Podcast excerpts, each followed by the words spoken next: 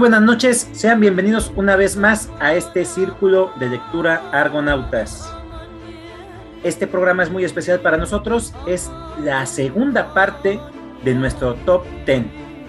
Vamos a platicar con respecto a los libros del número 7 al 5 de nuestro top 10. A ver qué les parece, esperamos que sea entretenido para ustedes, como lo es para nosotros. La parte anterior está subida a nuestra red social y hablamos de libros muy interesantes y que para nosotros son muy especiales. Vamos a continuar con esta temática.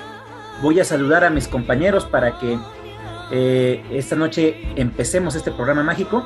Y bueno, David, muy buenas noches.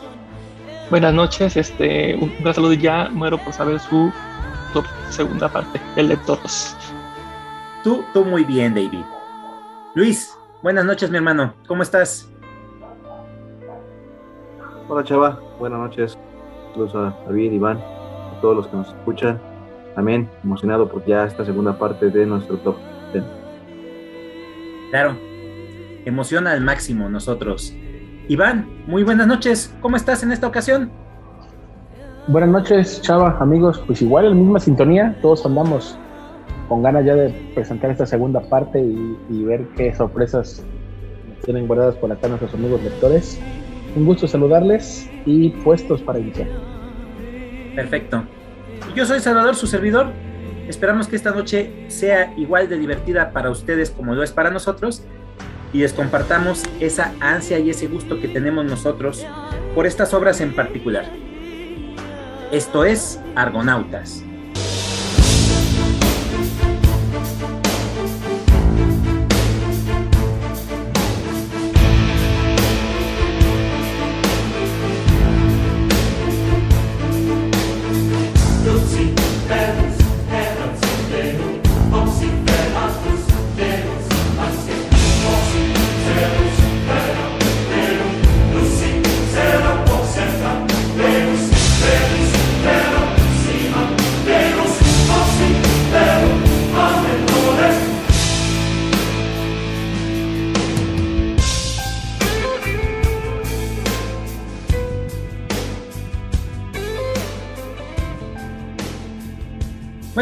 Comenzamos esta linda noche y el primero va a ser David. Adelante, David. Mi top 7, vámonos de rápido. Es La larga marcha Stephen King. Y, este, y van a ver que todos tienen una característica especial, estos próximos tres libros. La larga marcha rápido.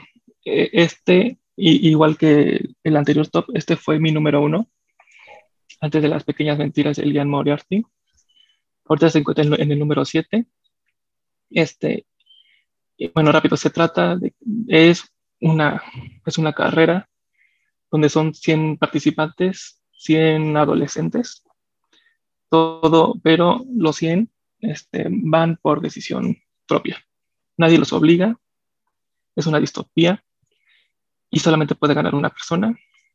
Entonces, lo, en esta es una carrera, tiene que caminar en, en cierta velocidad, tienen tres strikes este, si, si, se, si van más lento, tienen un strike, si se quedan parados así un strike, cada media hora este, les quitan si es que tienen un strike y a los tres les disparan. Solamente puede haber un ganador. Este libro Stephen King lo escribe a los 19 años y para o sea, de Stephen King si o sea cada, cada vez que alguien me, me pregunta cuál recomiendo de Stephen King ya sabes ya sabemos que son muy extensos este, este no hay pierde, la larga marcha, este, y ya saben que a mí me gusta como la distopía de competencias donde solamente hay un ganador y nos vamos encariñando con los demás. Eso es todo. Perfecto, David. Eh, la verdad es que no sabía cuál ibas a meter, pero sí me es muy grato ver que hayas metido al maestro en este número. Eh, no es que no me lo esperara, sino que a mí me interesaba saber cómo ibas acomodando y cuáles eran tus números de, Stephen King. Y este, eh, pues, sí, me parece, me parece muy interesante. ¿Cómo lo vieron, muchachos? ¿Cómo lo viste, Luis? Bien, interesante como dices tú, yo también esperaba el David abriera con, con algo del King, del Rey, de, sus de, los que más le gusta. Y pues la trama está buena, la verdad es que me, me llama la atención. Yo que no soy tan, digo, no he leído tanto de King, pues sí, un poco experto en esos temas y sobre todo veo que él tiene como que esa facilidad para crear cualquier escenario, cualquier trama y pues como dices tú, o sea, sí, son historias muy buenas. Gracias David por compartirlo. ¿eh? Claro, diste, diste en un, punto muy, muy bueno con respecto a, a King y es la, la, facilidad que tiene para manejar temáticas y hacer escenarios. Eso, eso me parece muy atinado de tu parte, Luis. ¿Cómo lo viste, Iván? Interesante porque en una ocasión, fuera, de, fuera del círculo, yo ya había platicado con, con David acerca de este libro y, y, él ya me había más o menos explicado de, de, qué trata, de qué va. Y, pero jamás me imaginé que, que, fuera uno de los mejores libros de Stephen King, ¿no? Entonces, como, como ya sabemos que, que David es, es experto en, en, Stephen King y si él lo pone en el top 10, pues sí dan, sí dan ganas de leerlo. Yo, yo también soy de esos de que me darían ganas de leer como las obras de King, pero pues ahora sí que voy leyendo las que va recomendando David, porque tiene bastantes libros y no me gustaría como que leer un libro que no me, que no me convenza, ¿no? Y pues bueno, este ya, yo ya que lo había escuchado, y pues ahora con esta selección de, de David en el, en el top 7, pues ya se hace todavía más atractivo. Y pues interesante también, pues ya que dijo que le gustan los, los libros que tienen que ver con, con carreras, jóvenes y que se van encariñando a lo largo de la carrera, pues pues también creo que ya nos compartió la historia de Susan Collins, ¿no? Los Juegos del Hambre, en fin. Pues interesante, está bueno y, estamos arrancando bien este, esta segunda parte del top. Claro. Adelante, David.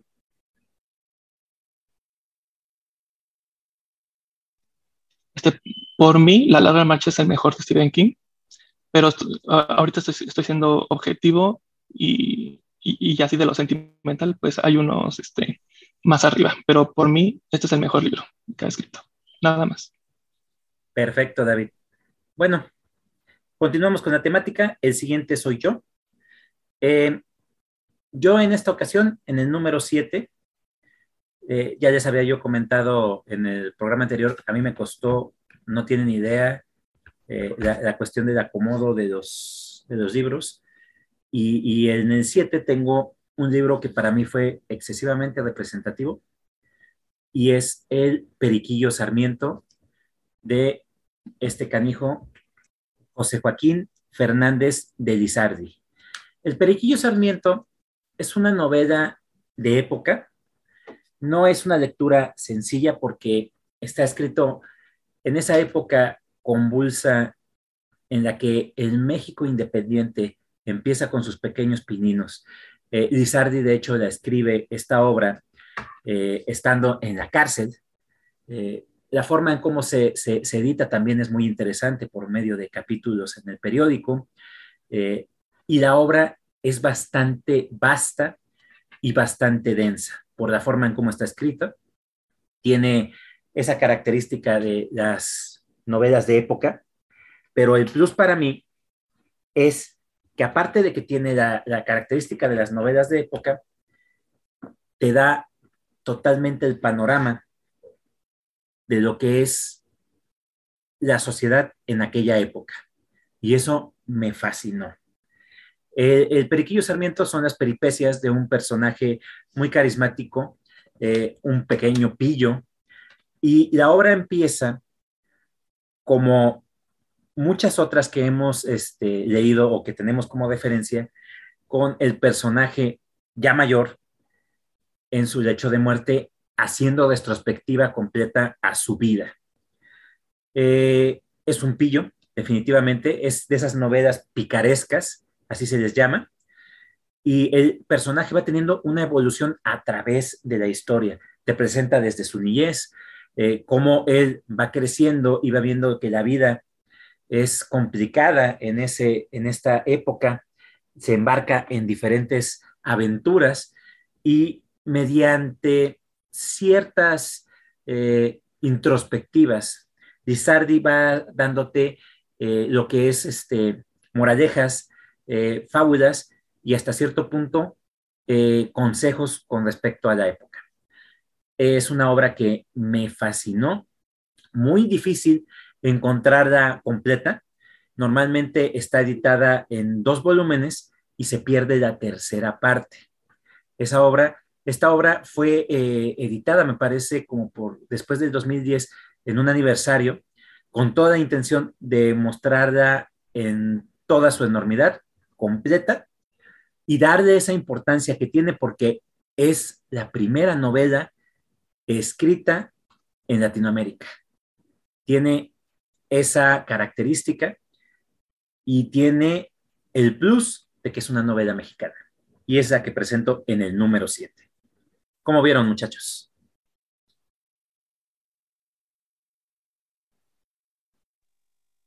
Adelante, Luis. Fíjate que el libro que presentas es este también uno de los libros que yo valoro para la literatura, como dices tú, mexicana, literatura latinoamericana. Creo que la, también la librería Porrúa, el número uno de su colección de Sepan Cuentos es el Periquillo Le da esa importancia, le da esta valora. Es una obra muy buena. Yo me acuerdo muy bien que, pues, fíjate que es, es muy parecido a, a, lo, a lo que conocemos normalmente a veces de, de México. Es un, son pueblitos, son, son lugares que son muy apegados mucho a la, a, la iglesia, a su fe. Y, y, pues lo que me gusta de este, de este pillo, de este niño, pues es que yo al, al, al leer esta novela, empezando y, y, y, ver cómo pues se va generando pues así sus travesuras y sus peripecias, yo dije, esto fácil podría ser como un David Copperfield mexicano, ¿no? Un Oliver Twist mexicano, a ese grado lo llevo, ¿no? De un niño que va, va creciendo, va, va aprendiendo, va madurando y va, este, pues va saliendo adelante. Y esa es una historia muy buena, la verdad yo me quedo, y también, como dices tú, este, la edición que yo tengo está en tres tomos y sí, es, la niñez, la adolescencia y luego la, adultez. Entonces, sí, eso, es una muy buena obra. Gracias, Chava, por, compartirlo y mira, fíjate, no, no esperaba que, que lo, que lo nombraran, pero bueno, ya, ahí está. Creo que sí, la novela más importante de, pues, de México. De esa época. De esa época. Por supuesto. Sí, tendría que darse de esa importancia. Lamentablemente, la, forma de escritura sí requiere eh, poner de mucha atención. Sí, soy consciente de ello. No es una novela que puedas simplemente recomendar, porque si no estás acostumbrado, primero que nada, a quitarte de esas convenciones actuales, esperando una novela de un corte y de un ritmo muy actual, te vas a desesperar, por un lado. Por otro, la forma en cómo está escrita es otra de las, eh, eh, podríamos decir, este, piedritas que tiene con respecto a, que lo lean actualmente. Y eh, pues la temática, que es una temática nada más de crecimiento, a mucha gente puede parecer de hasta cierto punto muy pesada y tediosa pero eh, para mí es, es, muy importante.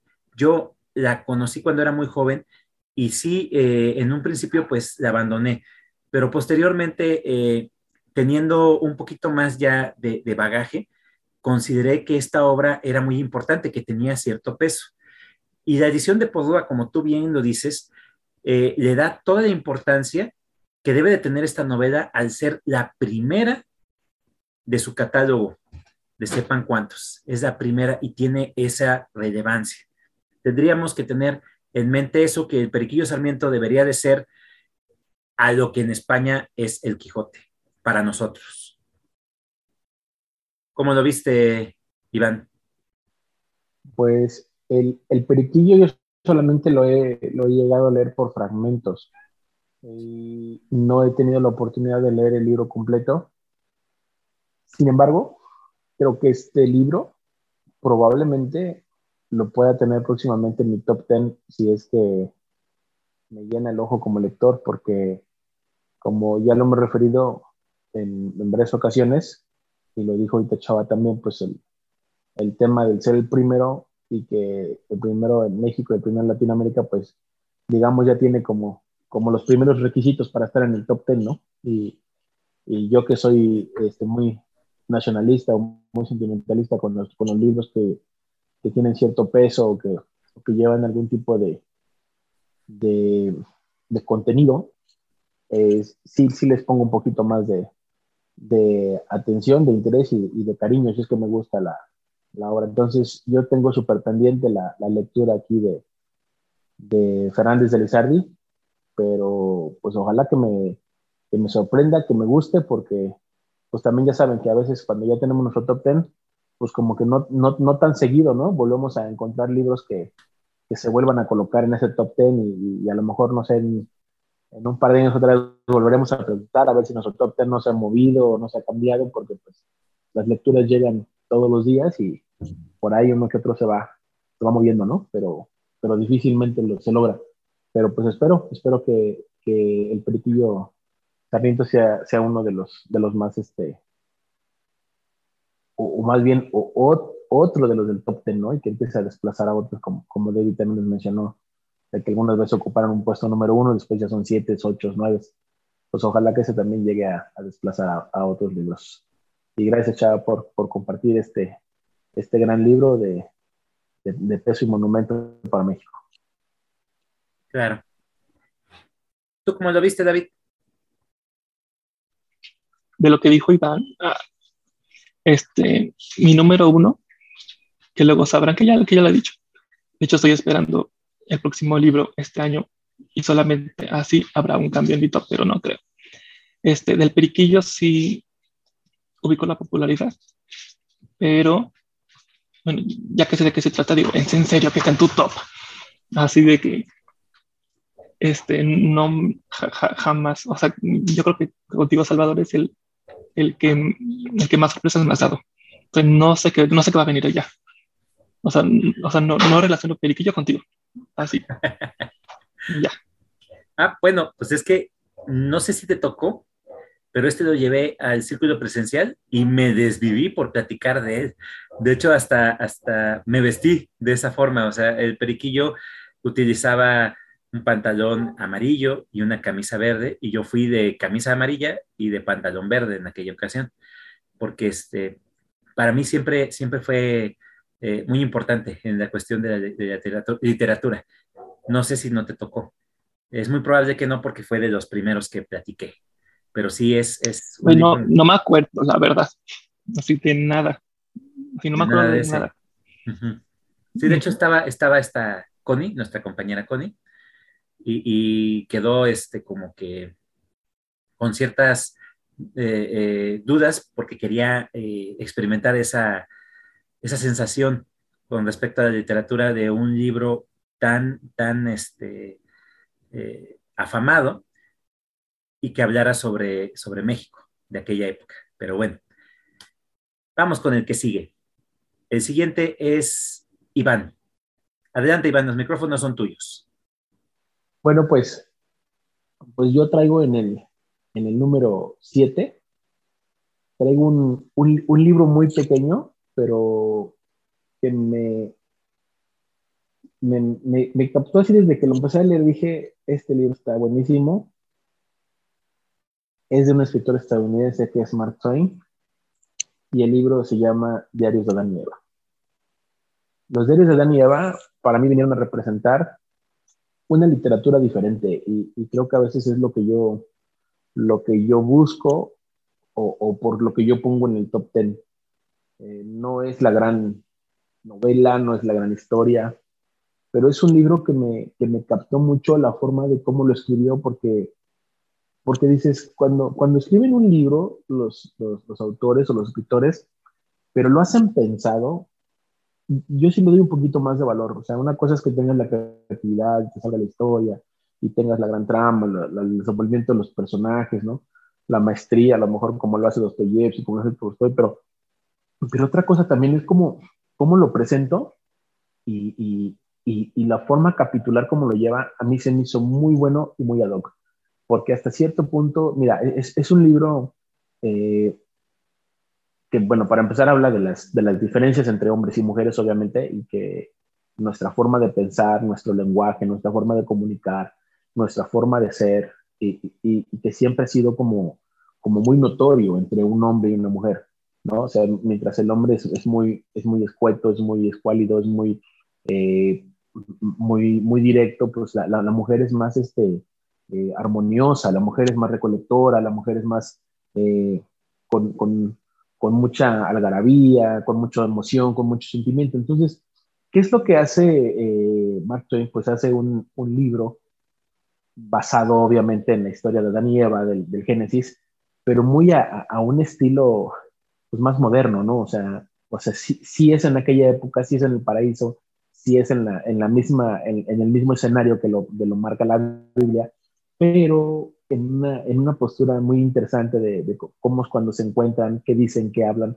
Y entonces a mí lo que, lo que me llama muchísimo la atención es que, como se llama Diarios de Adán y Eva, pues supuestamente en la primera parte, pues Adán dice pues, cómo encontró a Eva los primeros días y, y, y sus capítulos son como, como media cuartilla o, o bien poquito, ¿no? Pues hoy la vi, por ahí andaba, ¿no? Y ya X, este, pues se me acercó y me saqué de onda y no sé quién sea esa mujer, ¿no? Y entonces empieza a hablar así. Y cuando pasa el diario de Eva, el mismo día, pues es todo un show, ¿no? Ay, encontré una persona muy interesante que acá tiene las características, y, y, lo escribe como si lo escribiera una mujer, como si lo explicara una mujer. Entonces, eh, eso, eso a mí se me hizo súper divertido, se me hizo muy buena puntada, se me hace bien hecho por parte del escritor. O sea, el diario de Adán es súper chiquitito, el diario de Eva es la, mayoría, la mayor parte del libro.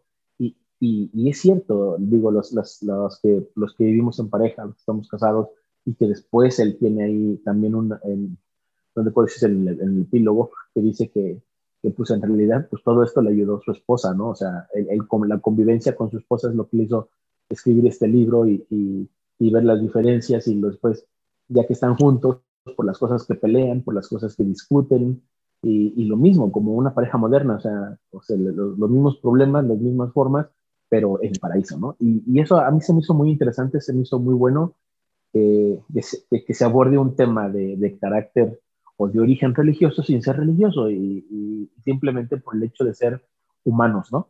Entonces, todo el contexto obviamente es con, en, ese escenario y pues a mí me, me fascinó, me, me, encantó desde que lo leí y dije, este libro desde ahí no se ha movido de, mi top 10, ¿no? A lo mejor sí, bueno, no, no, no creo que haya estado tan arriba, a lo mejor un escalón más probablemente y ya, pero no le he sacado de ahí y, bueno, no, no, no necesariamente este libro, como te digo, no es el más, el más famoso de Mark Twain, ¿no? Pues tiene ahí las aventuras de Tom Sawyer y otros, pero, pero, pero este, este a mí me, me encantó.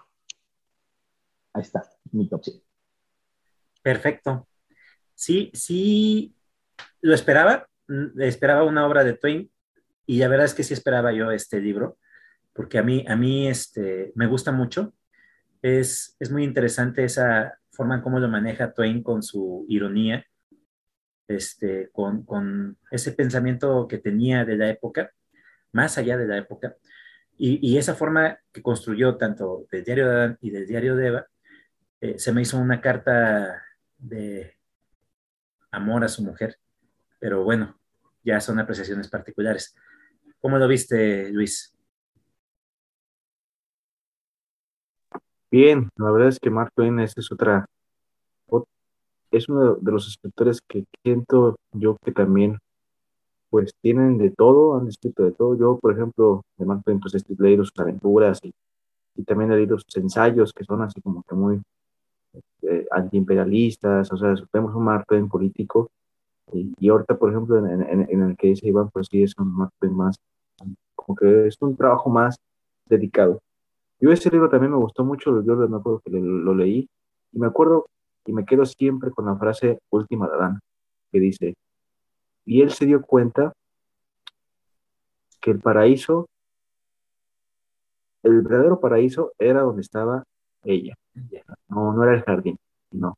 El paraíso era donde estaba ella. Entonces yo esa frase me, me quedo y, y, digo, vaya, que sí, me quedo muy, mucho, mucho este romanticismo también, también a este Gracias, Iván, por compartirlo. También es muy, muy buen libro también.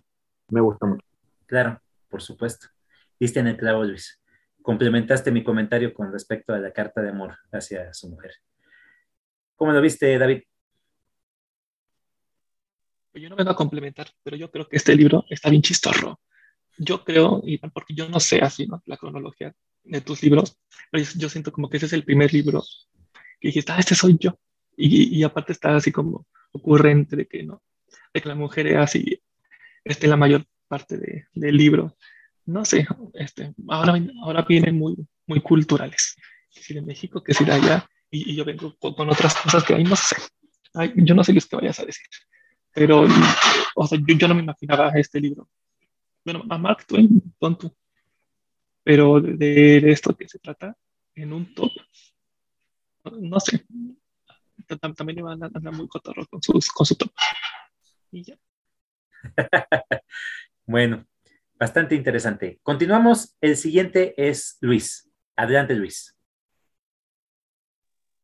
Gracias, Chava. Sí, este. El número 7 es de un francés y es conocido mucho por, desde la portada puedes ver que, qué libro es, ¿no? Entonces, para los que estén viendo, mis compañeros, pues yo traigo la imagen de Cosette, Cosette, Los Miserables. Este libro fue de los primeros que leí eh, cuando yo empecé con el hábito de la lectura. Entonces, son de las obras clásicas pues, que tenemos siempre como que al alcance y me animé a leerlo y me gustó muchísimo. De hecho, lo llevé al círculo, creo que fue el segundo que llevé al círculo, este libro. Y pues, ¿de qué trata? Los Miserables, pues sabemos que es la época de, Francia, cuando estaba habiendo revoluciones. Y es una obra muy bien este, trabajada. Este, los capítulos son muy buenos. Me gusta porque nos va a situar en un personaje que se llama este, Jean Valjean, el cual pues él ha pasado, creo que son 18, 19 años en la cárcel por, por haberse robado un pan para, para su hermana y pues que en esa época pues, estaban, este, vivían muy precariamente, no tenían ni, ni qué comer. Y eso es, eso es lo que pues desató todas estas este, lucha de clases este, y revoluciones. Entonces él va a dar a la cárcel y él se escapa, siendo presidiario, llega a un pueblo y se aloja con un, con un párroco. Y este párroco, pues, pues le da oportunidad de quedarse a dormir. Sin embargo, él, pues desesperado, con la necesidad de salir adelante y sobrevivir, se roba, se roba parte de lo que tiene ahí el párroco, que son prácticamente cucharas y, eh, para poner las velas y cosas así de plata. Entonces él, él, huye y para su mala suerte pues lo descubren y lo, lo, capturan y lo llevan con el párroco. Sin embargo, él le dice que pues no, él no, dice, no, le dice, yo, yo, no, yo no voy a poner ninguna denuncia porque yo todas esas cosas yo se las regalé. Entonces, es así como lo dejan en paz, y él es cuando él pues decide marcharse, no sin antes, el párroco le dijo, te voy a dejar que te vayas con todo, siempre y cuando ocupes eso para que hagas el bien. Y es así como John Valjean pues, va a ocupar todo ese, ese dinero para, para, crear una fábrica y, y ahí es donde va, se va a cambiar el nombre y pues prácticamente hace un cambio en su vida. A la par, tenemos otra historia que es la de la de este, Fantina, es la, la mamá de Cosette, Fantina, pues prácticamente trabaja en esa fábrica de Jean Valjean y Cosette la cuidan unos taberneros y le piden muchísimo dinero para el sustento de la niña, porque según ellos tienen muchos gastos. Entonces ella está desesperada y finalmente por una u otra ocasión pues la, la terminan corriendo, la terminan este, haciendo que la despidan y pues tiene que recurrir a lo que es la prostitución para poder solventar los gastos de su hija, ¿no? Finalmente, pues ella después va a fallecer y John Valjean se va a sentir con culpa y va a apoyar a, a, a Fantina y va, él, va él, está decidido a encontrarla y salvarla, ¿no? Entonces desde ahí ya tenemos una, pues un motivo por el cual John Valjean pues ya tiene un, una visión, una, un propósito de vida, porque pues él prácticamente ya vive tranquilo, sin embargo pues esto también de hacer el bien pues va, va con, va con esa necesidad de, también de hacer lo correcto como lo había hecho el párroco, ¿no? Entonces él va logra rescatar a, a esta a Cosette, que obviamente pues vivía prácticamente, lo usaban casi, casi, casi esclava, ¿no? Tenía, no, no tenía este, grandes lujos, no tenía, tenía muchas necesidades, la niña siempre estaba trabajando y él es el que prácticamente la rescata y, y ya así es como le va a cambiar la vida. John Valjean va a vivir siempre con esa, siendo, a veces ha escapado de la cárcel, va a un policía que lo va a estar siguiendo, y a este siempre, siempre va, va a estar por, por capturarlo, y John Valjean, pues en una ocasión creo que lo captura, pero él antes, pero pues él logra negociar porque él quiere rescatar a Cosette, ¿no? Entonces sí es una historia muy buena, nos refleja pues esa Francia de hambruna, de, de desdichas, de guerra, de, de, que la vida pues prácticamente a veces a muchas personas se les iba en, un suspiro por cualquier, cualquier razón y era normal. Y la historia es muy buena. Yo, como les comenté, yo iniciándome en la lectura, pues, pues, son estos libros que me, me acercaron más a la literatura que más que alejarme. Entonces, ese es el valor que yo le doy a este libro por su, por su trabajo de Víctor Hugo. Ya este, este, este, pues gracias a este libro, pues me ha animado a leer otros dos, que es el de Nuestra Señora de París y, El hombre que ríe, y pues prácticamente los otros dos libros también son muy buenos. Entonces yo recomendaría mucho leer a Los Miserables si no lo han leído. Listo. Perfecto, Luis. Adelante, David sí imaginaba a los miserables. O sea, yo creo que eres el más coherente de nosotros. Lo que, lo que me sorprendiste es que, es que fue de los primeros leíste. Y, yo no sé si, si fue amor a primera vez. Ah, este, porque para ser de los primeros y que te lo hayas chutado así de, un jalón, eso sí me sorprende. No, no sé qué fue ahí, porque así de que, ay, mi, primer libro son Los Miserables, de que, de que bueno, para mí que es seguramente está bien pesado, este, o sea, pero de los primeros, o, o, ya estás exagerando. No, yo creo que fue de los primeros, estoy diciendo que los primeros 10 que yo leí. Yo, yo siento que dentro de la literatura, cuando yo inicié realmente así, pues imagínate, mi, mi maestro de literatura luego me puso con Germán Hesse y con Kafka, siento yo siempre, yo los pongo a ellos como los dos pilares de, mi literatura en los cuales pues yo siento que me dieron también esa madurez este, temprana para, para, poder este, captar a veces muchas pues, las, las, pasiones humanas, ¿no? Por ejemplo, o sea, realmente ellos me, me dieron las claves y yo siento que gracias a eso se me facilitó mucho la literatura de, de, de, que me empecé a leer, que prácticamente fue como a los 18, 19 años. Perfecto. ¿Cómo lo viste, Iván? Pues yo lamentablemente Los Miserables no los tengo, no los tengo en el top 10, pero por la simple y sencilla razón que no me he animado a leer el libro. La historia me la sé. Lo que puedo decir mucho a favor, yo conocí esta historia en teatro cuando vino a México hace muchos años y creo que es la obra de teatro que más he disfrutado en mi vida, la historia de los miserables. Verla puesta en escena y con música en vivo se me hizo de mucho nivel. Posteriormente vi la película, me encantó también. Y no dudo que probablemente cuando lea el libro, probablemente también venga a mover mi, mi top. Pero, pues sí, de que es un, es un titán, es un titán este cómic. O sea, o sea hablar de, de, Los Miserables es uno de los, de los libros más representativos de la literatura universal. ¿no? De Francia ni se diga, pero de la literatura universal todo el mundo, por lo menos el título lo, lo ubicamos y, creo que también pienso que fue un buen acierto hacerlo película o teatro porque llegó a muchísima gente y que ubica perfectamente a, a la niña Cosette o a Jean Valjean, que son los, los, actores principales o los personajes principales. Y, y sí, también lo esperaba yo de, de Luis, siendo Luis un, un, un lector muy clásico y que, y que, siempre nos ha traído grandes obras, yo sí también dije a David, yo también creo que, que, que, es muy coherente como lo que normalmente presenta Luis y lo que lleva su top ten. Nosotros somos los raros, dice David. Está bien, acepto, ese, ese, ese título, mi modo. Perfecto. Sí, yo, yo ya nada más para completar, porque pues eh, se notó que a Luis le encantó este libro, nos dio una reseña prácticamente del libro, se lo aventó casi completo, pero bueno, es una novela definitivamente que se conoce, que la mayoría la tiene en mente a pesar de que no haya leído el libro.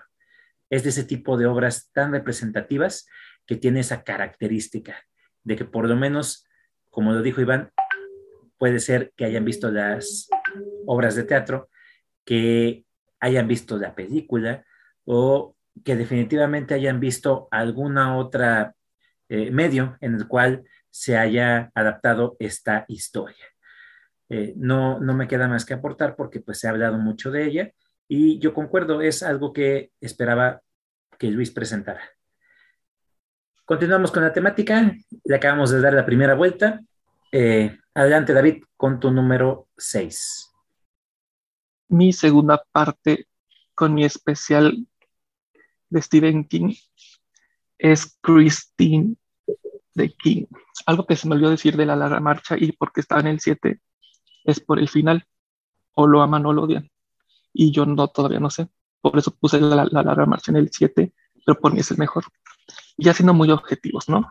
Este, Christine, o, sea, o sea, de todos los libros que, que tengo, la larga marcha y Christine están peleándose. No sé cuál me gusta más, no sé cuál recomendar más, no sé cuál es mejor. Este, pero pues ya ni modo, Cristina en el sexto. Se salvó del top 5. Este, este y mi quinto lugar tienen, este, tienen algo en común que es la amistad. Christine eh, son dos amigos, este, él, y el protagonista se quiere comprar un coche, este lo consigue, pero pues ya sabemos cómo es Stephen King, entonces pues lo que nadie sabe, nadie supo, es que es que Christine, o sea, sí viene el modelo, perdón, yo no sé de coches, pero digamos que es rojo, ¿no? Este, Christine pues está vivo, pero pues nadie sabe, nadie supo. Entonces empieza, empieza a hacer, la, a hacer, a hacer las suyas, empieza a matar gente. Y lo que, y lo y aquí lo interesante es que hay un trío amoroso entre el protagonista, su novia y Christine, que es algo muy loco, muy loco de digerir. Y, y lo único que puedo decir de Christine, creo yo que es el libro más completo, más completo que he leído. Este cierra, o sea, el final cierra con todas las cosas que estaban como sueltas, empieza a cerrar, a cerrar, a cerrar. Entonces, entonces no sé cómo explicarlo. Este, se me hizo lo más, es el libro más completo que he leído.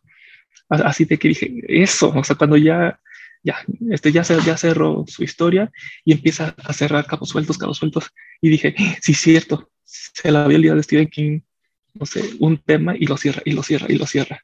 Entonces, no me pregunten cómo, es, es el libro más completo que he leído así en la vida de él, por eso lo recomiendo, el valor de la amistad entre ellos, este, a relación con Cristina, a relación con la novia, en, algún momento alguno de los dos este, tiene un accidente, este, los celos entre ellos, este, lo especial, hasta la relación que tiene entre ellos es la cosa más hermosa. Este, también la novia tiene, tiene un elemento muy importante. Cristín tiene competencia y, aquí, como la larga marcha, tiene mucho gore. Mucho, mucho. Empieza asesinar así de que sin piedad. Aquí Stephen King no le dio miedo en, en escribir las escenas. Por, por, la amistad y por lo que significa para mí ese tema, está en el número 6. Esto es lo más completo que he leído. Y ya. Perfecto, David. ¿Cómo lo viste, Luisito?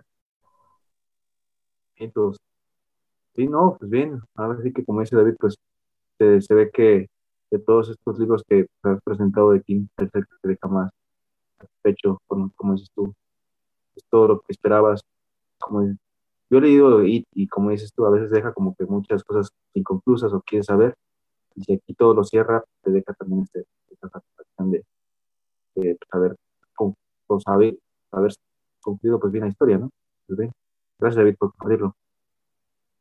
Claro. Iván.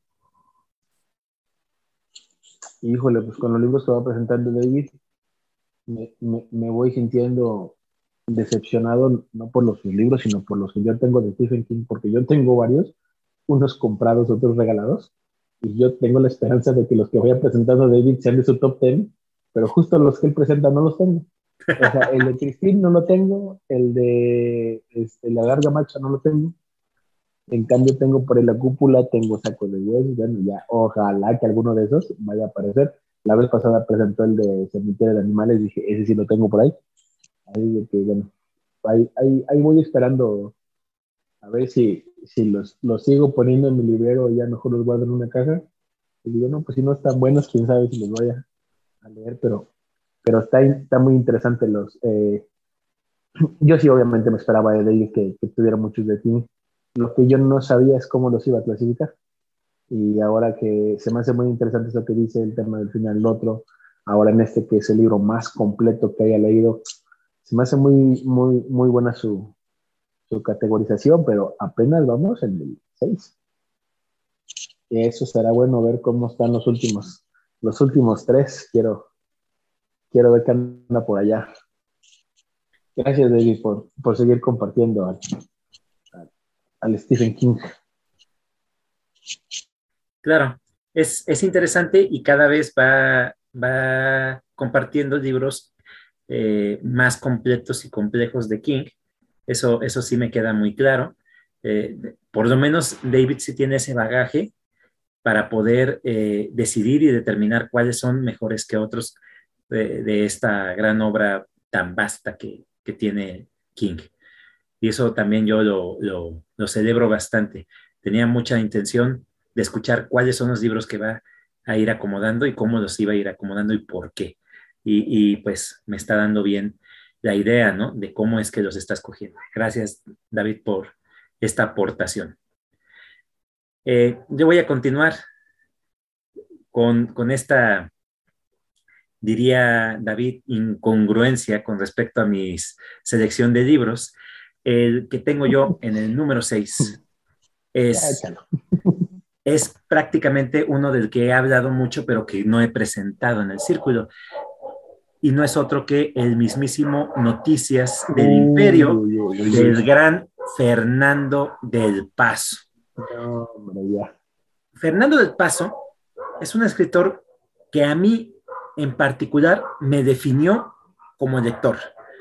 Eh, es un escritor que definitivamente requiere muchísima atención, requiere muchísimo compromiso por parte del lector, pero que entrega eh, entrega una lectura totalmente disfrutable, muy, muy, muy interesante y para mí demasiado completa. Para mí, Fernando del Paso siempre, siempre ha sido un deleite literario. Es un disfrute, un goce de lo que es la palabra escrita. Y en esta obra, que es podría decirse su máxima obra, lo demuestra con creces. Las anteriores, por hablar de José Trigo, es una novela muy experimental y que cuesta muchísimo trabajo avanzar.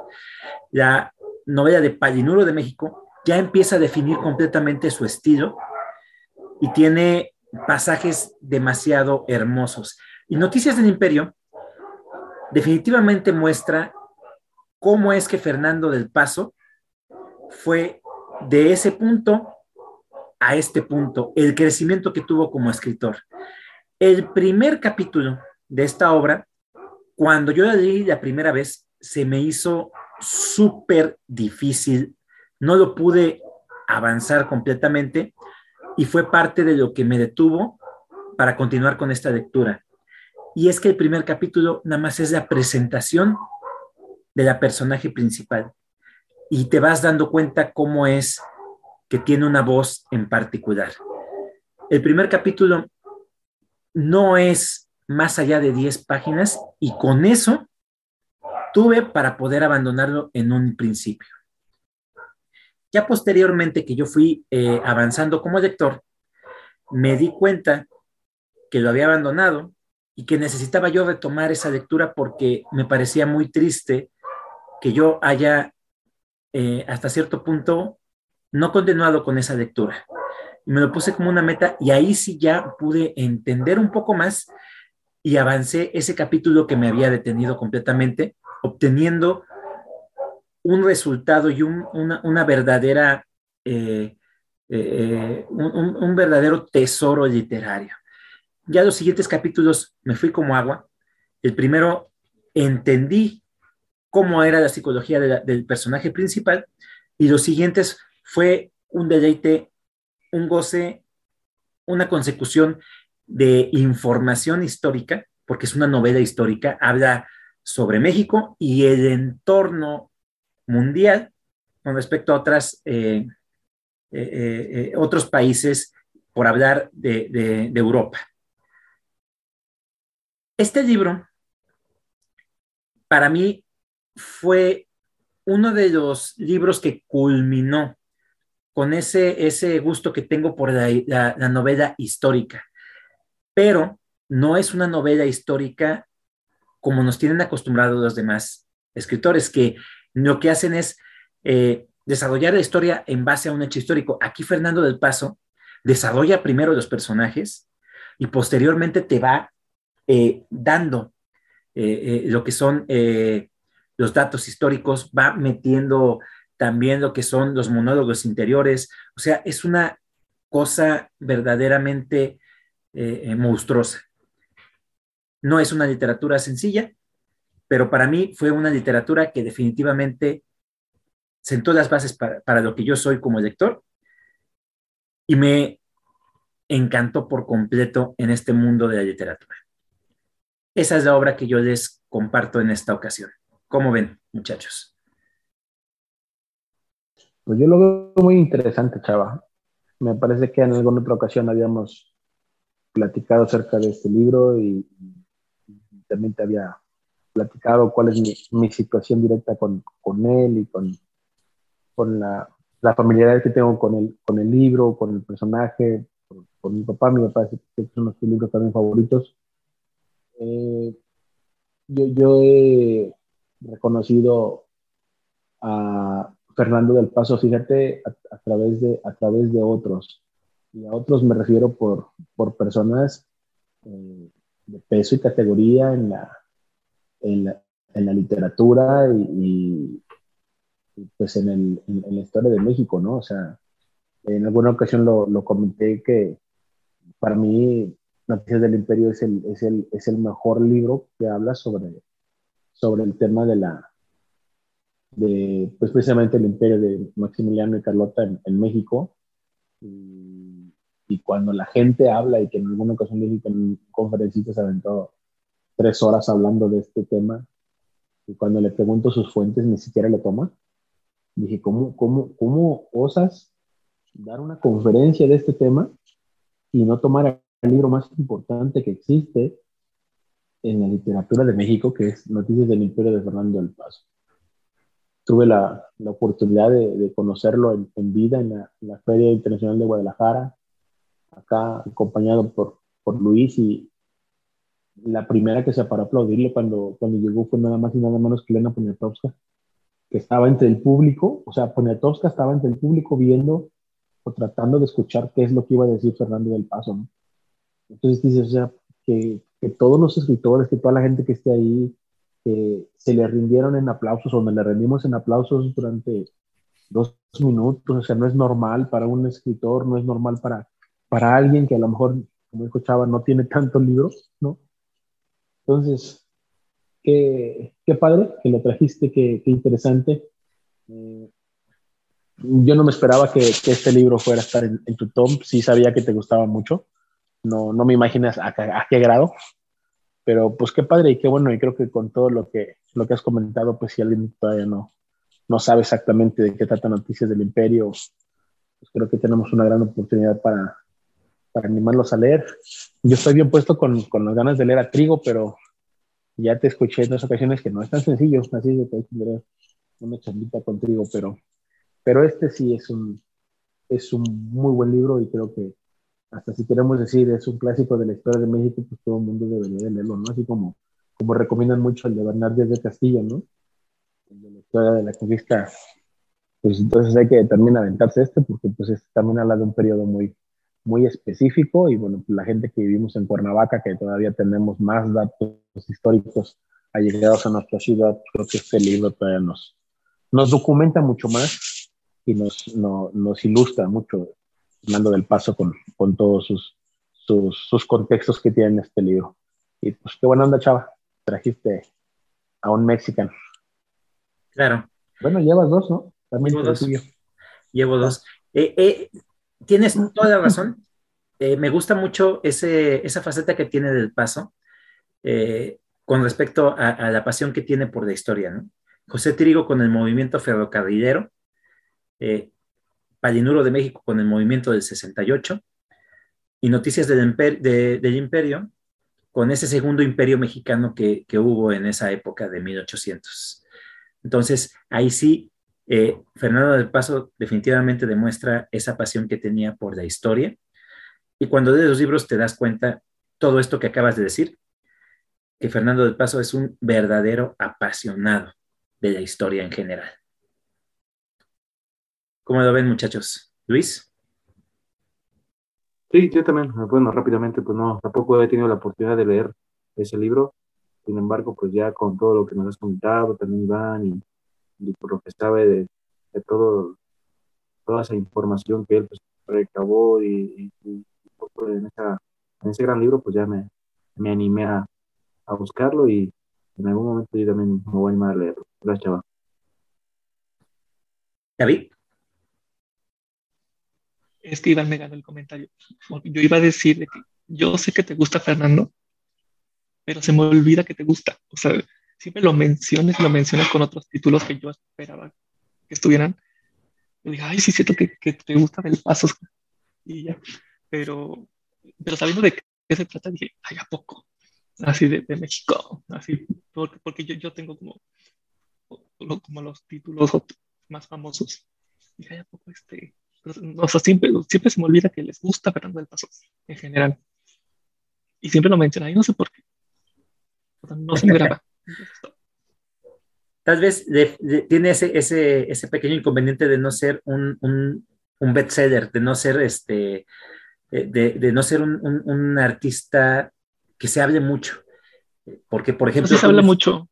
Tienes un, un, Santiago Posteguillo que es más universal, que se habla muchísimo porque es un superventas, y Fernando del Paso es más como, como literatura dura, como, como más este, específico, para lectores un poquito más avesados en ese aspecto, porque sí, como les comentaba, su, su literatura requiere mucha atención en ese aspecto y obtienes mucho.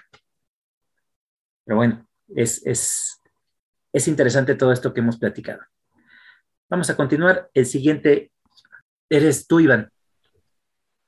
Dale. Como, como, como traigas el programa.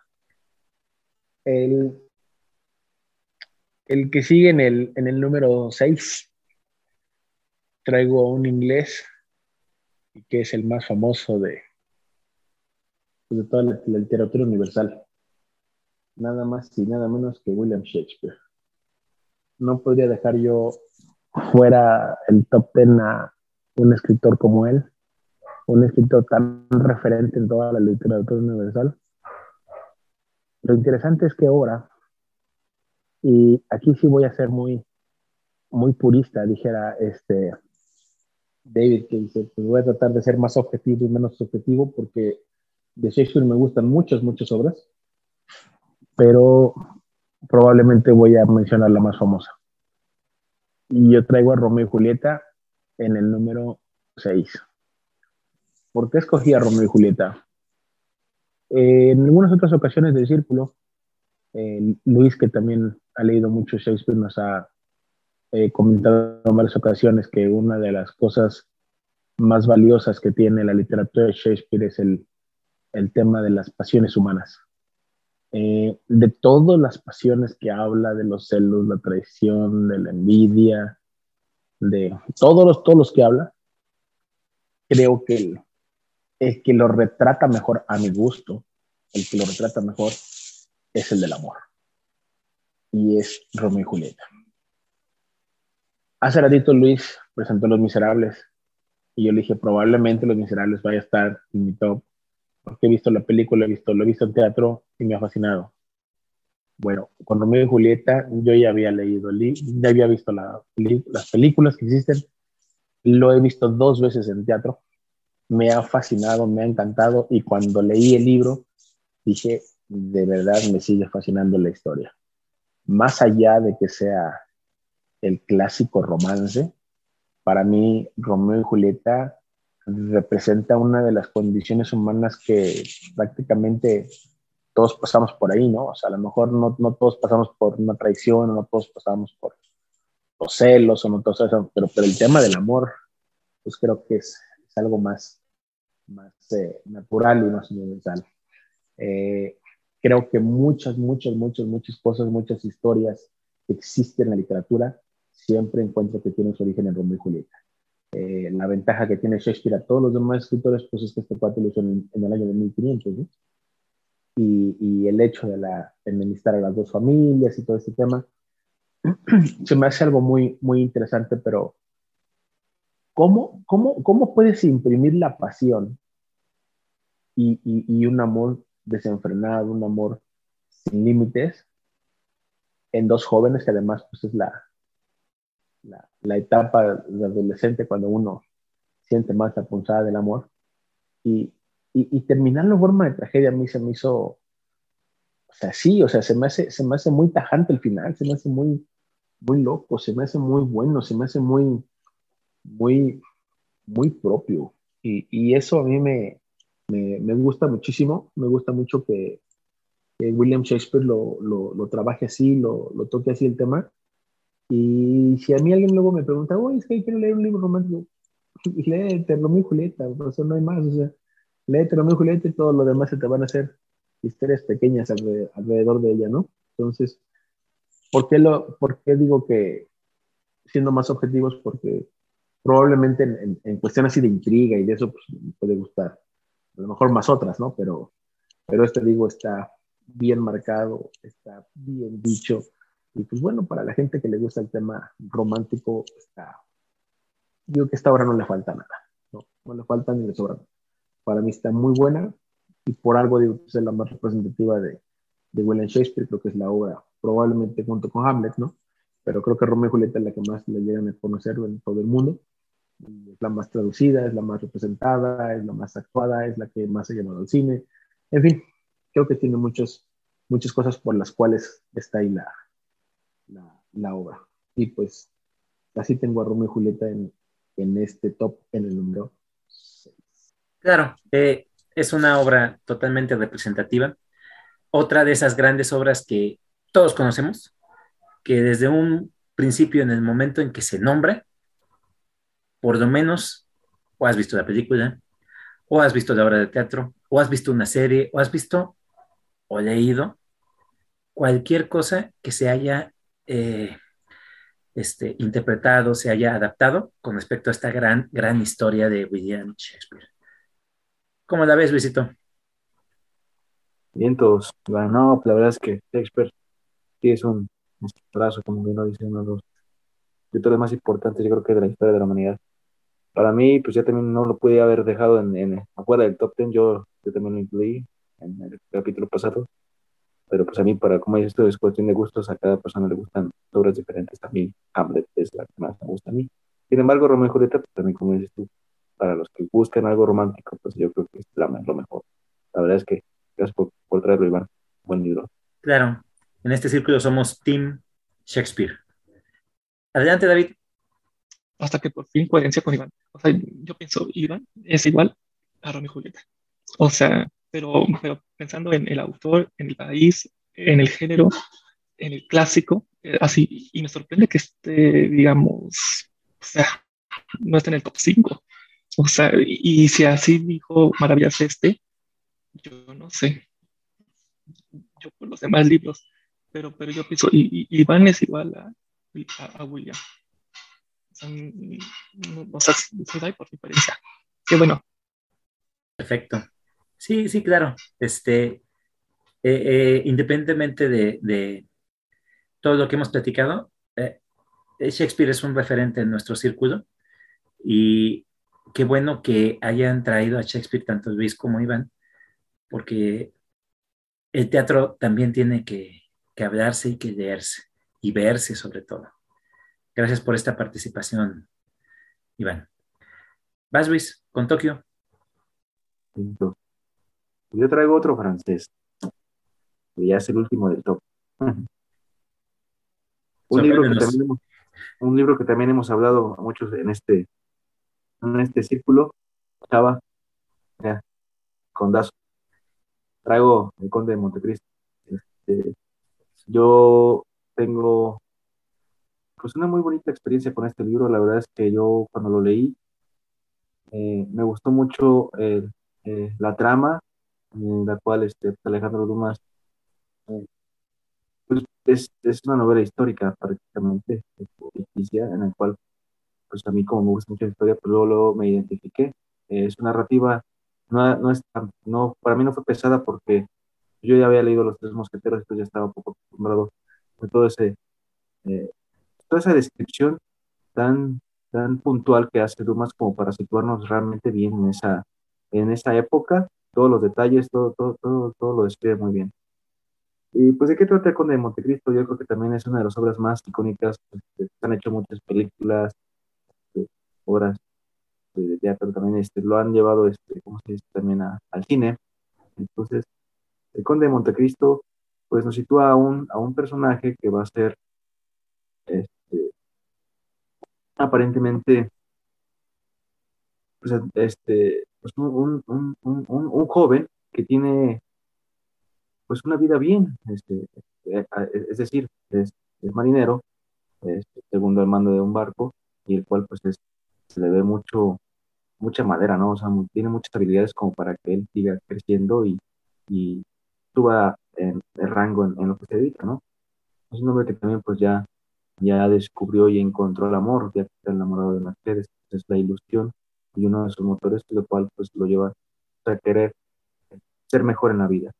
Entonces es un joven que pues aparentemente pues tiene todo en la vida, pero en un, capítulo, podemos decir, en un, rápido, en un abrir y cerrar de ojos, todo, toda su vida le cambia, ¿no? Entonces va a ser traicionado por envidias, todo, obviamente, y va a ser encarcelado va a ser mal juzgado, no, de hecho creo, que ni es, ni es juzgado, me acuerdo no, nada más lo encierran. Y pues nos va, nos va, nos va, este libro, pues ahí, fíjate que uno de las partes que más me gusta ese libro es cuando está en la cárcel y está aprendiendo de una vaca, en el cual pues le enseña pues filosofía, le enseña crítica, le enseña artes, y él es el que le va, le va a ir dando pues esa, esas armas que el mundo de antes, sin saber, pues le va a servir para que después él pueda escapar y buscar tu engaño. Entonces es un libro pues muy conocido por todos. Yo pues, como les digo, mi experiencia con este libro fue muy, muy, muy, muy grata. No podía dejarlo fuera. Yo creo que es el libro que más me gusta de Roma. Es el libro más, pues sí es un poco extenso y hay que tener paciencia cuando se leen pues, esos libros, pero vale la pena, vale la pena yo creo que llegar al final y, pues el final también, no digo, no, no, no, no quiero spoilear para, para aquellos que no sepan, pero y es un final que me gusta. Entonces, pues ahí está, el conde ¿Qué te digo, Luis? Estamos conectados, carnal. Somos uno mismo. Eh, ¿Cómo vieron, muchachos, esta obra que nos presentó Luis en su top? Pues, pues yo digo que Luis es un elegante de la literatura.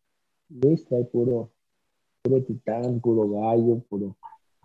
Está, nos ha presentado puros a su estilo, pues, y además grandes obras que, pues, no se pueden ni discutir, ¿no?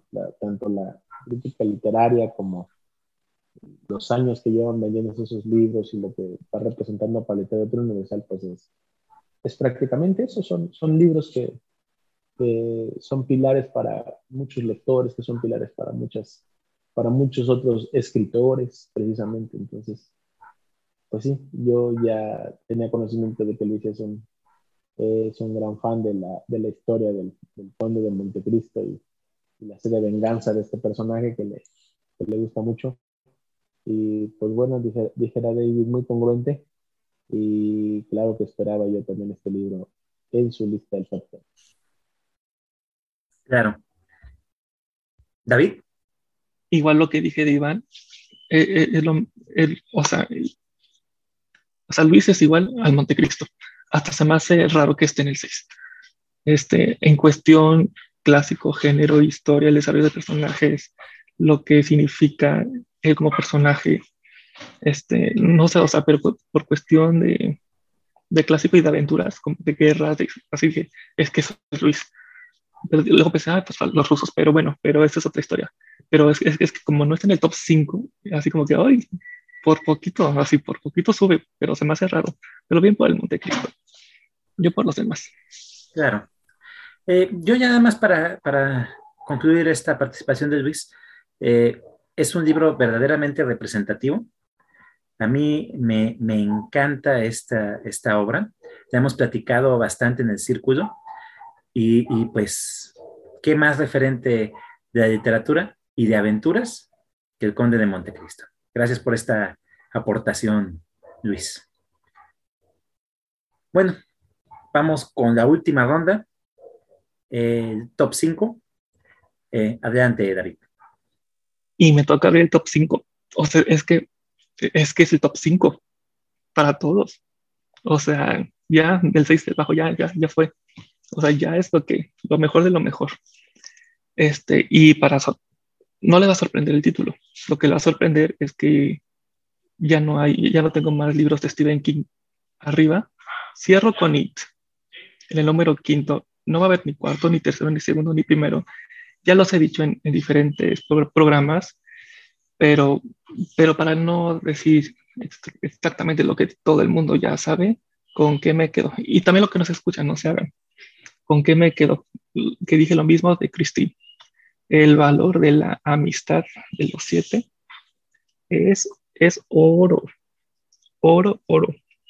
Este, también con qué me quedo, con la dinámica familiares con los siete, este, lo, lo terrible que la pasan, este, ya dejando lo que representa Pennywise, este, de principio a fin, vamos con, o sea, conociendo o la infancia iniciando la adolescencia y ya de adultos, eh, así esa separación, el regresar, las aventuras, los, este, todos los juegos que hacíamos nosotros de niños, no, o sea, y, y, y ya así, y diciendo otra vez, objetivamente, Stephen King es esto. O sea, o sea es, es lo más, es este, es increíble. Este ya lo leí dos veces, este, y como, eh, como fue de los primeros que leí, así como Luis de, de Los Miserables, la primera vez me lo terminé en tres semanas y la, la, segunda vez en un mes, para ser de los primeros y yo sin saber nada, ¿no? Este, este sí, lo que representa Pennywise, bueno, aquí, aquí como, como payaso, ¿no? Pero lo que realmente, sí, así, más allá, es wow. Este, y a ustedes que les encanta mucho la historia, vieron un pedazo enorme a la mitad de pura historia. Así, pura, pura historia. Entonces yo creo que sí da miedo. En las escenas de él es increíble. Es lo más completo que tiene. Y, y si ya tienen así un rato leyendo, eh, este es el que les recomiendo de que, de que este es lo más completo que tiene. Y un final, o sea, olvídense de las películas, por favor, hasta la antigua. Hasta la antigua no me importa. O sea, nada que ver con esto, de verdad. Y yo, y yo sé que alguno por ahí que no voy a decir nombres, que ahorita lo va a decir, ya lo leyó, que no le gustó tanto, pero no, o sea, esto está, cierro con Stephen King con un quinto lugar. Este, ya no va a haber más. Esto es lo más completo y, y miedoso y, y, desarrollo de personajes. No, le gana, le gana a todo lo que dijeron ustedes ya le gano con esto. Y va, vaya Stephen King con este eso sí, eso sí nos, nos llama la atención, nos ha sorprendido. Eh, no, no que hayas elegido a, a, sino lo que acabas de comentar. de Bye Bye al Rey. Eh, ¿Cómo ven, muchachos? ¿Cómo ves, Luis? Yo también me sorprendí por este, Yo pensé que ya Cristina iba a ser la última de David de, de Stephen King, pero, pero bien, la verdad es que pues, yo creo que pues, es el libro más representativo de este, de este escritor. Y yo también ya, tuve mi experiencia leyéndolo. Yo siento que por todo, pues yo, todas las influencias que he leído, eh, un poquito más de clásicos, pues a lo mejor tuve algunos choques con esa obra, pero no le quito mérito, la verdad es una obra muy universal. En unos años era clásico y, claro que hay muchísima gente que le gusta, que le encanta la trama, le gusta películas, como dice David, y pues es un, es un libro que pues sí vale la pena darle la oportunidad. David.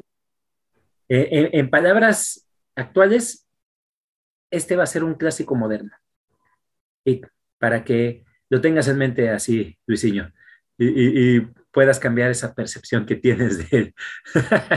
Eh, adelante, Iván. No, pues ya con esto ya salvé el librero, porque ese sí lo tengo, y entonces yo dije, ojalá que salga uno bueno, es lo que estaba esperando, y, ahí tengo el de IT en, dos, en dos tomos, y y sí está bien chonchísimo, pero dije, voy a, voy a tratar de, de ver la forma de, de chutármelo y pues ahí le, ahí, le guardaré, dijera Chava, sacrosantemente. Claro.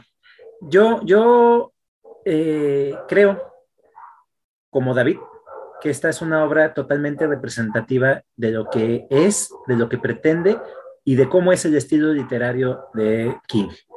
Creo que es lo más maduro que tiene al momento de, desarrollo y definitivamente por eso es que los personajes son tan, tan importantes, tan entrañables y tan interesantes.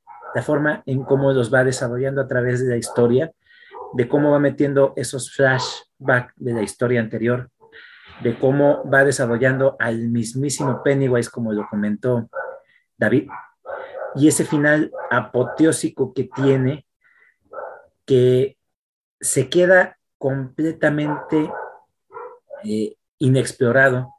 Los, finales tanto de las películas, de la, eh, serie de televisión, son totalmente opacadas por lo que presenta en verdad al final el maestro King.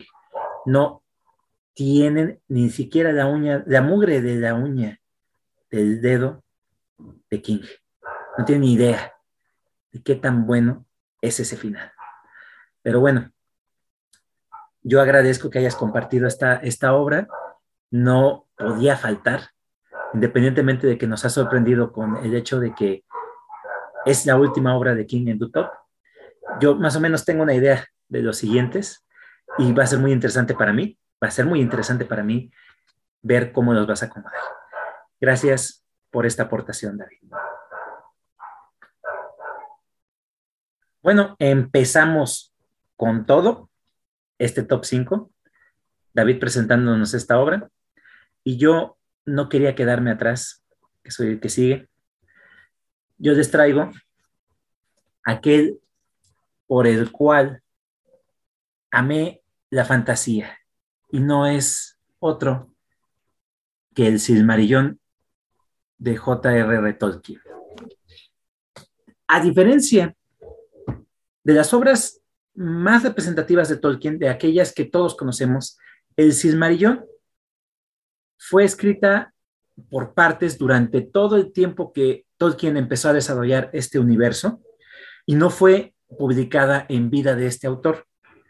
Esta obra fue editada por su hijo póstumamente después del fallecimiento del maestro Tolkien, y su hijo se encargó de darle coherencia a todos aquellos escritos que había dejado su padre atrás, aquellos apéndices que había escrito para darle tanto coherencia como un origen a esta gran obra que es El Señor de los Anillos. Bien, el Silmarillón.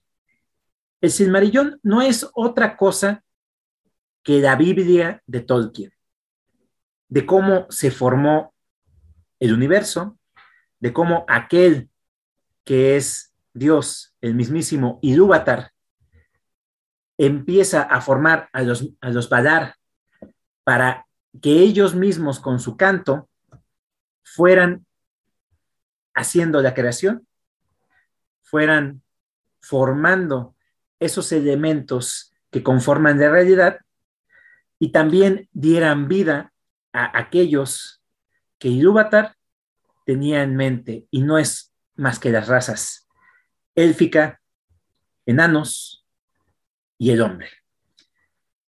La forma en cómo la presenta Tolkien fue para mí algo muy especial. Yo la leí esta obra estando muy enfermo. Eh, empecé a leer toda la obra completa, empezando por El Hobbit, continuando con El Señor de los Anillos en sus tres volúmenes y terminando con El Silmarillón. Y El Silmarillón me abrió completamente los ojos, me puso en esa eh, fascinación que tengo que tener cuando estás hablando de fantasía, que un lector tiene que experimentar cuando empiezas a leer sobre aquello que no existe, pero que tiene una concepción completamente en la imaginación. Me encantó la forma en cómo me la presenta completamente eh, semejante a lo que es la Biblia, porque Tolkien era una persona muy, muy religiosa, y él lo que quería es que su país, Inglaterra, tuviera esos mitos fuera de lo que era el rey Arturo, los mitos de formación, los, mitos de iniciación y de creación.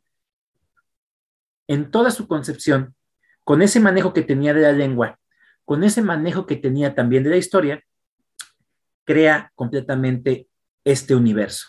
Y eso en verdad me pareció muy interesante. De las obras que les acabo de mencionar de Tolkien, esta podría ser la más difícil porque no es una novela.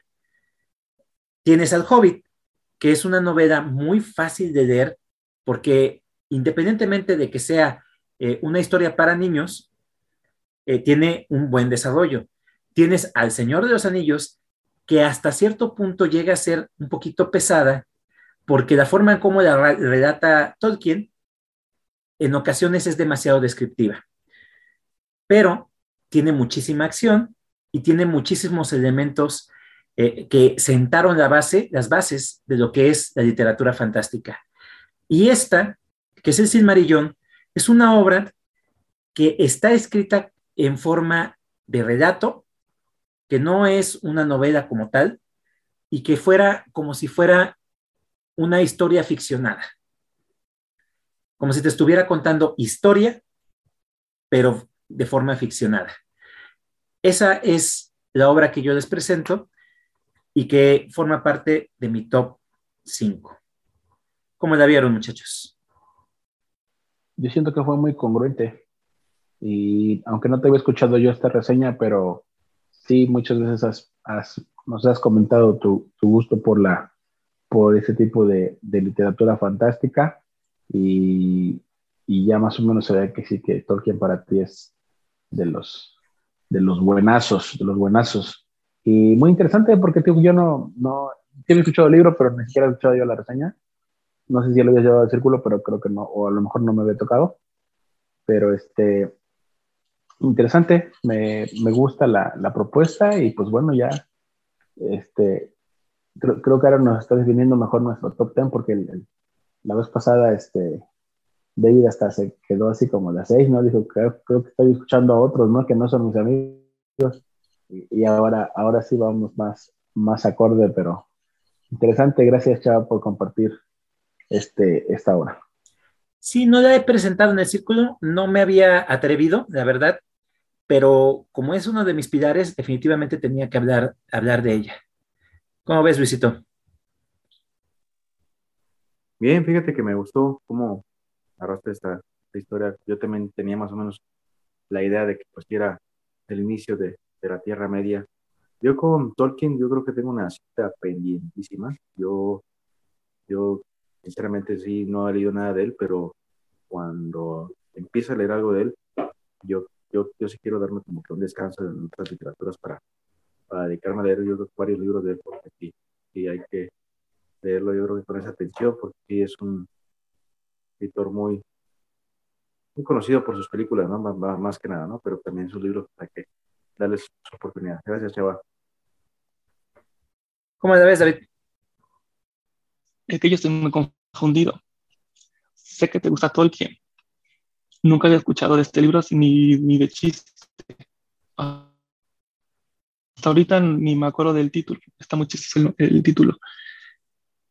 Pero, o sea, pero, pero por la reseña al no ser novelada, pero es como, como así, sí, como la, como la Biblia, pero este, no, o sea, siento que Abar, o sea, no pasa que te gustara tanto Tolkien, pero, pero si se abarca todo, si lo, si lo entiendo, estoy confundido. Pero aún así estuvo para la reseña.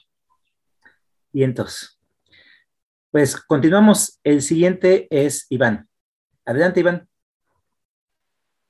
Muy bien, pues ya estamos a, a medio camino. Y en el medio camino tengo un libro que fue el último que se ha metido a la lista del top 10 y entró como cuchillo en mantequilla, lo, lo llegué a poner directamente al 5 y todos los libros que he presentado ahorita, o bueno, hasta ahorita, estaban en una escalón arriba, así es de que vino a desplazar a todos los demás. Este libro recién lo presenté, es el libro de Heroidas, de Publio Ovidio Nazón, mejor conocido como Ovidio. No hace muchos círculos lo presenté, les dije fue mi mejor lectura del año pasado, del 2021, y me encantó, me fascinó, porque es un libro que no, que no se puede leer así solito si no se ha leído previamente algo de la mitología griega. Porque, como les comentaba, este libro de Heroidas son todos los sentimientos y las emociones puestas en cartas que le dan las esposas a todos los héroes, los valientes y todos los personajes históricos y, de la literatura griega, ¿no? Entonces, el escuchar las emociones, los sentimientos y las formas en cómo se quedan las mujeres, para mí se, me hizo una, una propuesta diferente, que es lo que, lo que dice Saratito, igual como cuando presenté el de Diario de Nieva, cuando hacen este tipo de propuestas distintas los escritores, se me, me gusta, se me hace muy original, muy bueno, y además con las cartas están bien escritas y, en algunas están muy desgarradoras. Eh, vuelvo a hacer la, la invitación para quienes no, no, lo hayan leído, que lo busquen, que lo lean, seguramente les va, les va a gustar mucho. En, en una ocasión había leído algo similar, pero probablemente no todas las obras eran tan famosas para mí y no pude como terminar de, de cuajar bien el libro. Un libro que se llama Archipiélago de, de Mujeres, que lo tiene un escritor mexicano que se llama Agustín Yáñez. Tiene un libro muy similar así con, con mujeres y, y, cada capítulo es una mujer distinta. Después por ahí me encontré que este, eran puros personajes también de la literatura y hablaba, por ejemplo, de doña Isabel de Juan Tenorio y, y hablaba este, de Isolda, de la obra de Tristán y Isolda. Entonces, sí, también son puras mujeres, pero probablemente las obras no son tan, tan conocidas. Y bueno, acá en el, en el de Heroidas, pues casi todas las mujeres, o la mayoría, se, se conocen para los que les gusta la, la literatura griega. Eh, dijera David, les adelanto que es el último griego porque lo presenté en el 9 y también lo presento acá ya no tengo más griegos de aquí para arriba. Y pues a mí, bueno, es, aunque este es, este es este, de Italia, Ovidio, pero se me hace muy, muy, muy bueno y me digo griego por la literatura, ¿no? Está referida a la literatura. Pero pues ahí está, ese es el libro que, que yo traigo y que recién lo presenté. Ese es mi número 5. Perfecto, Iván. Me quedé igual que el comentario que acaba de escribir David. Qué fuerte, ¿eh? Como que es el último griego. Perfecto. Eso, eso me da más curiosidad para ver qué vas a presentar en los siguientes programas. ¿Cómo lo vieron, muchachos, el, libro que nos acaba de presentar Iván? Bien, fíjate que yo, desde que Iván lo presentó, pues supe que pues, son temas que de alguna forma quedan un poquito olvidadas y que bueno que aquí hayan recopilado, recopilado todos esos sentimientos de, también de las mujeres y, yo siempre dije, hace bueno libro desde esa postura, porque no todo el mundo lo, lo, toca. Entonces, pues, también yo creo que también le voy a dar su oportunidad, pero más, más, más ratito. Gracias, Iván. Perfecto. Bien. Eh, yo sí me lo esperaba, porque ha sido, como, como lo comentaste bien claro, eh, fue tu, de tus mejores lecturas de, del año, pero yo pensé que iba a ir un poquito más arriba. No me lo esperaba en esta posición, pero bueno, eso me da curiosidad para ver qué otras obras vas a presentar. Y si yo coincido completamente con lo que dices y con lo que dijo Luis con respecto a esta obra, qué interesante es ver el punto de vista de un personaje que hasta cierto punto fue olvidado en la obra original o tocado por encimita, como en la Odisea nos lo pasaron con Penélope, que nada más está eh, como espectadora de, lo que es la historia, ¿no? Los personajes principales hasta cierto punto, eh, Odiseo y Telémaco, se llevan completamente la obra y a Penélope la muestran, pero no la desarrollan completamente. Entonces, esta obra en particular de Ovidio me parece muy, muy interesante, demasiado refrescante y complementa completamente lo que nosotros conocemos de la historia o de las obras griegas. Gracias por esta aportación, Iván. Y sí, me dejas con mucho suspenso para ver qué es lo que vas a compartir posteriormente. Continuamos. El último eres tú, Luis. Adelante. Los micrófonos son tuyos. Gracias, Chava. Pues yo voy a leer un libro que, me, recomendó Iván precisamente. Es un libro que, que a mí literalmente me voló la cabeza. Me encanta la historia y de Inglaterra. Yo creo que lo que me ayudó mucho para que yo gozara tanto este libro fue que tiempo atrás yo ya venía, tenía rato estudiando la historia de Inglaterra y llego a este libro y realmente me encantó. El libro se llama Ivanhoe, El Cruzado, de Walter Scott. Es un libro que prácticamente nos va a hablar de esa época, la época de, las cruzadas, con personajes que pues, son muy conocidos o son muy escuchados y tenemos alguna, pues, algún pensamiento sobre su vida, ¿no? Por ejemplo, es Ricardo Corazón de León, uno uno de ellos, eh, Juan Sin Tierra, su hermano, Robin Hood, los estados, las batallas por Jerusalén, y también pues podemos ver ahí pues los descendientes que son de, Guillermo el Conquistador, que fue el que conquistó Inglaterra. Y prácticamente esta, esta obra nos va, nos va a narrar como tres o cuatro generaciones después de que llega Guillermo el Conquistador. Hay que, pues voy a ser rápido muy puntual en esta época para situar rápido la, la historia, pues en Inglaterra estaban primero los escoceses, después ellos trajeron a los anglosajones para sacar a los romanos, y es el típico contratas para que saque el enemigo y después pasa también, barre también contigo. Te quedan los anglosajones ahí, van a estar mucho tiempo ahí, van a llegar los vikingos, van a sobrevivir y todo, y después van a venir los que los normandos, y van a conquistar esa, isla de Inglaterra y desde esa época ya no ha, habido otra conquista de, Inglaterra, él fue el último, ¿no? Eh, los anglosajones, ellos manejaban un idioma inglés este, antiguo y los, estos normandos el francés, entonces hubo una combinación por, por el que ahorita conocemos que es el inglés actual.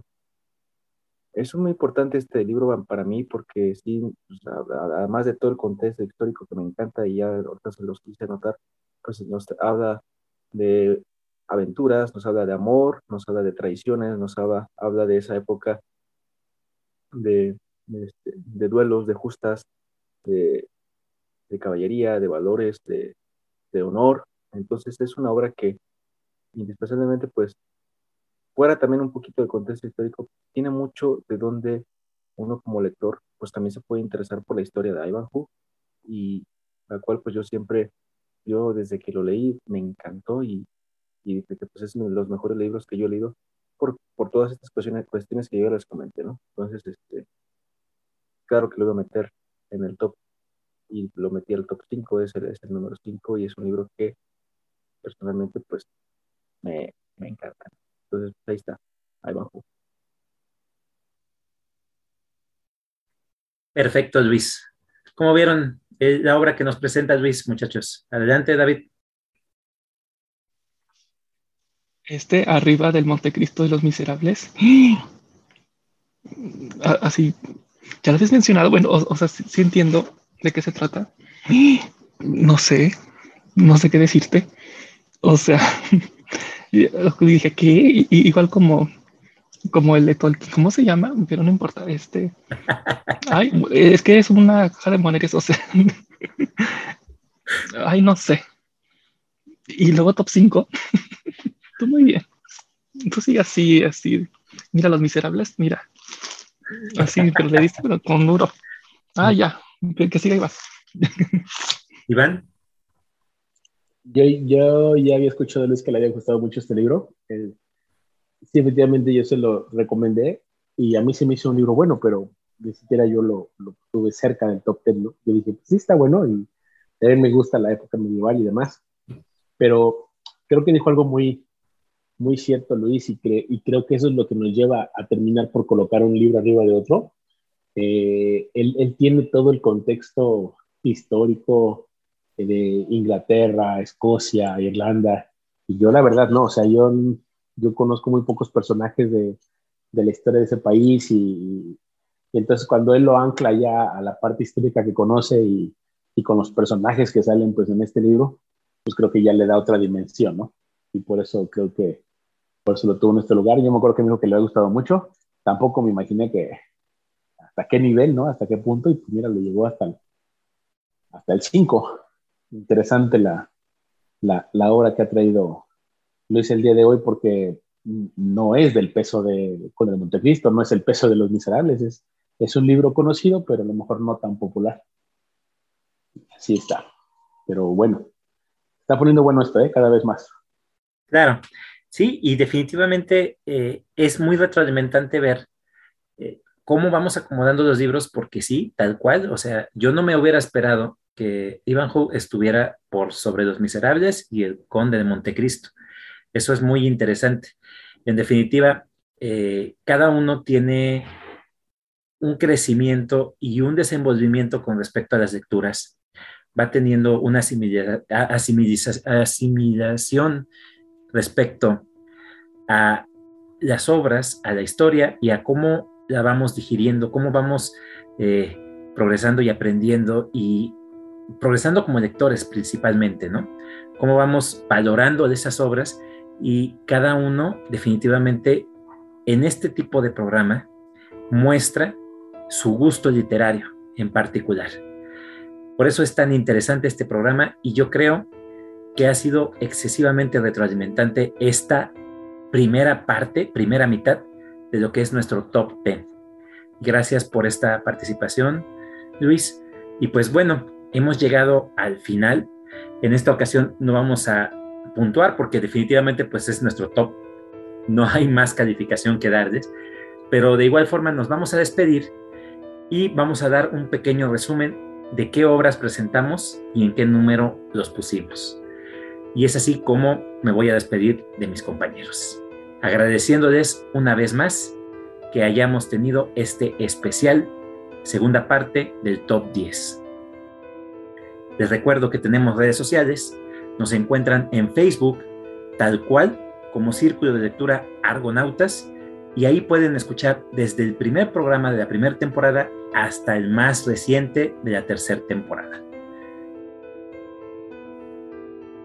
Vamos despidiéndonos y bueno, buenas noches David. Gracias. Yo comienzo con los mejores del programa, que fue séptimo La Larga Marcha, sexto Christine, quinto It de Stephen King. Y es que los tres, este, cada vez me sorprenden. No sé si, no se me sorprende. Entonces ya me muero por saber del cuarto al dos. Yo no sé en, este punto qué cosas me van a presentar. Este, los rusos los espero y los veo hasta la siguiente. Perfecto, David. Buenas noches, Iván. Buenas noches a toda la gente que nos ha seguido en este programa tan, interesante y con, muchas emociones para nosotros, espero que también para la gente que nos escucha. Y que bueno, que a lo mejor que por lo menos alguno de estos libros que estamos presentando pues se animen a, a leerlos, que también es parte de la, de la dinámica y de la, de la idea del objetivo del programa. Y bueno, eh, recapitulando, yo presenté en el número 7, presenté a Mark Twain con Diario de la Nieva. En el número 6 presenté a William Shakespeare con Romeo y Julieta. Y en el número 5 presenté Heroidas de Ovidio. Que tengan excelente semana y nos vemos en el próximo programa. Luis, buenas noches. Igual, buenas noches. Este, espero que también se hayan animado por leer alguno de los que aquí mencionamos, que para nosotros pues, son los favoritos. Y sí, me voy contento, la verdad es que sí, es una muy buena dinámica, la verdad es que nos acerca un poquito más también nosotros como, como círculo, de conocernos un poquito más. Y bueno, el, el orden en el que fui presentando el número 7 fue el de los Miserables, el Trugo, el número 6, el de Conde de Montecristo de Alejandro Dumas, y el número 5, el de Ivanhoe de Walter Scott. Yo soy Salvador, su servidor. Les recuerdo que no somos críticos literarios, pero este programa lo hacemos con muchísima pasión y eso es algo que queremos compartirles a ustedes, la pasión por la lectura. Recapitulando yo, en este programa presenté en el número 7 a El Periquillo Sarmiento de Lizardi, en el número 6 presenté Noticias del Imperio de Fernando del Paso y en el número 5 presenté El Silmarillón de J.R.R. Tolkien. No me queda más que agradecerles el tiempo que han pasado con nosotros, esperando que hayan pasado un excelente momento y pues nada más que decirles que gracias totales. Nos vemos en un próximo episodio.